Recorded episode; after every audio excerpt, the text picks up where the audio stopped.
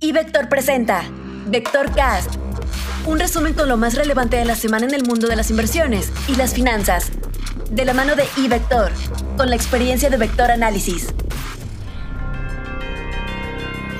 Comentario económico. La minuta de la última reunión de política monetaria del Banco de México mostró un carácter más duro que el comunicado, por lo que es de prever más alzas de la tasa de interés pudiendo alcanzar 6.25% o más según uno de los subgobernadores. Persiste la duda sobre el papel que jugarán en el 2022 la subgobernadora Galia Borja y el futuro gobernador Arturo Herrera.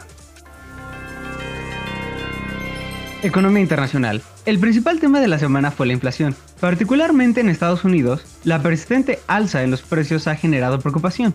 Hay quienes, como Jerome Powell, señalan que esta inflación es transitoria y que desaparecerá conforme los problemas en la cadena de suministros y volatilidades energéticas se apacigüen. Hay otros, como Rafael Bostic, que coinciden parcialmente, señalando que si bien esas son las causas originarias del problema, la inflación lleva suficiente tiempo como para modificar las expectativas sobre la misma. De modo que, mientras la gente espera inflación, habrá, siendo esta una profecía autocumplida. Además de que se comienza a percibir inflación en sectores distintos a los afectados por la cadena de suministros. Tras los desfavorables números de creación de empleos no agrícolas, parecía que el tapering demoraría.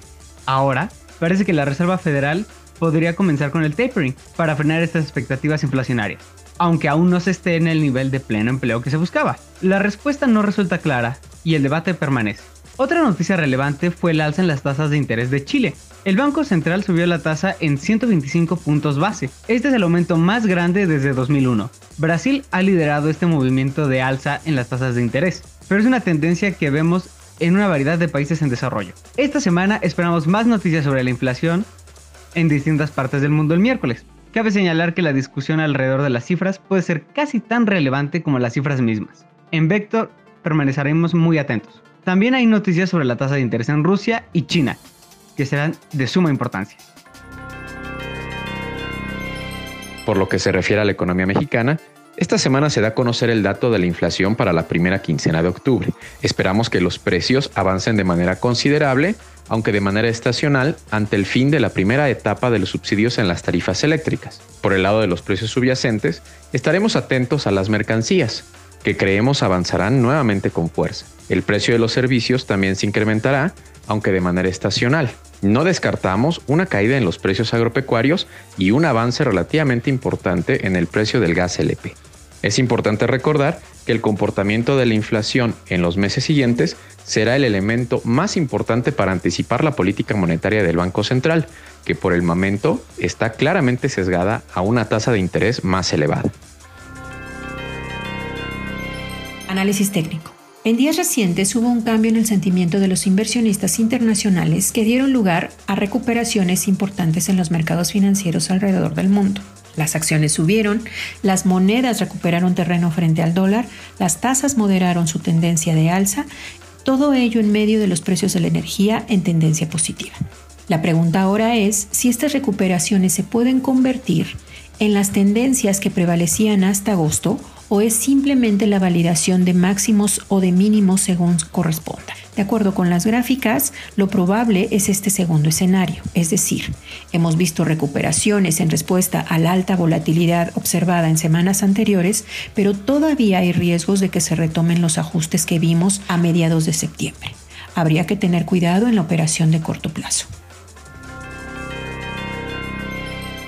En cuanto a renta variable, la próxima semana dará inicio la temporada de reportes trimestrales en México. Para la muestra del IPC, en comparación con el tercer trimestre de 2020, estamos previendo crecimientos de 6% en ingresos, de 8.9% en Guafida y de 93.5% en la utilidad neta. De las emisoras bajo cobertura, consideramos que casi la mitad de los reportes serán positivos, 36% neutrales y un 15% débiles. Prevemos que la mayoría de las empresas hayan continuado siendo favorecidas por la recuperación de la economía. No obstante, un factor de riesgo que habrá que observar son las crecientes presiones en costos por el alza en los precios de insumos clave y en particular de los energéticos. En Estados Unidos ya arrancó la temporada de reportes. Hasta el momento han publicado sus resultados apenas 41 emisoras del Standard Poor's 500, si bien los resultados han sido muy favorables. El 82.9% de las empresas ha superado las expectativas de utilidades y el 78% de las de ingresos. Para todo el índice, actualmente se espera un crecimiento de 14.8% en ingresos y de 29.8% en utilidades. Informó para Vectorcast Rodolfo Navarrete, Alejandro Arellano, Luis Adrián Muñiz, Georgina Muñiz y Gerardo Ceballos, quienes forman parte de nuestro equipo de Vector Análisis. Ahora ya sabes lo más destacado en el mundo financiero. No te olvides de seguirnos en nuestras redes sociales. Búscanos como iVector en Facebook, Instagram y Twitter. También puedes abrir tu cuenta y empezar a invertir hoy mismo en ivector.com.mx.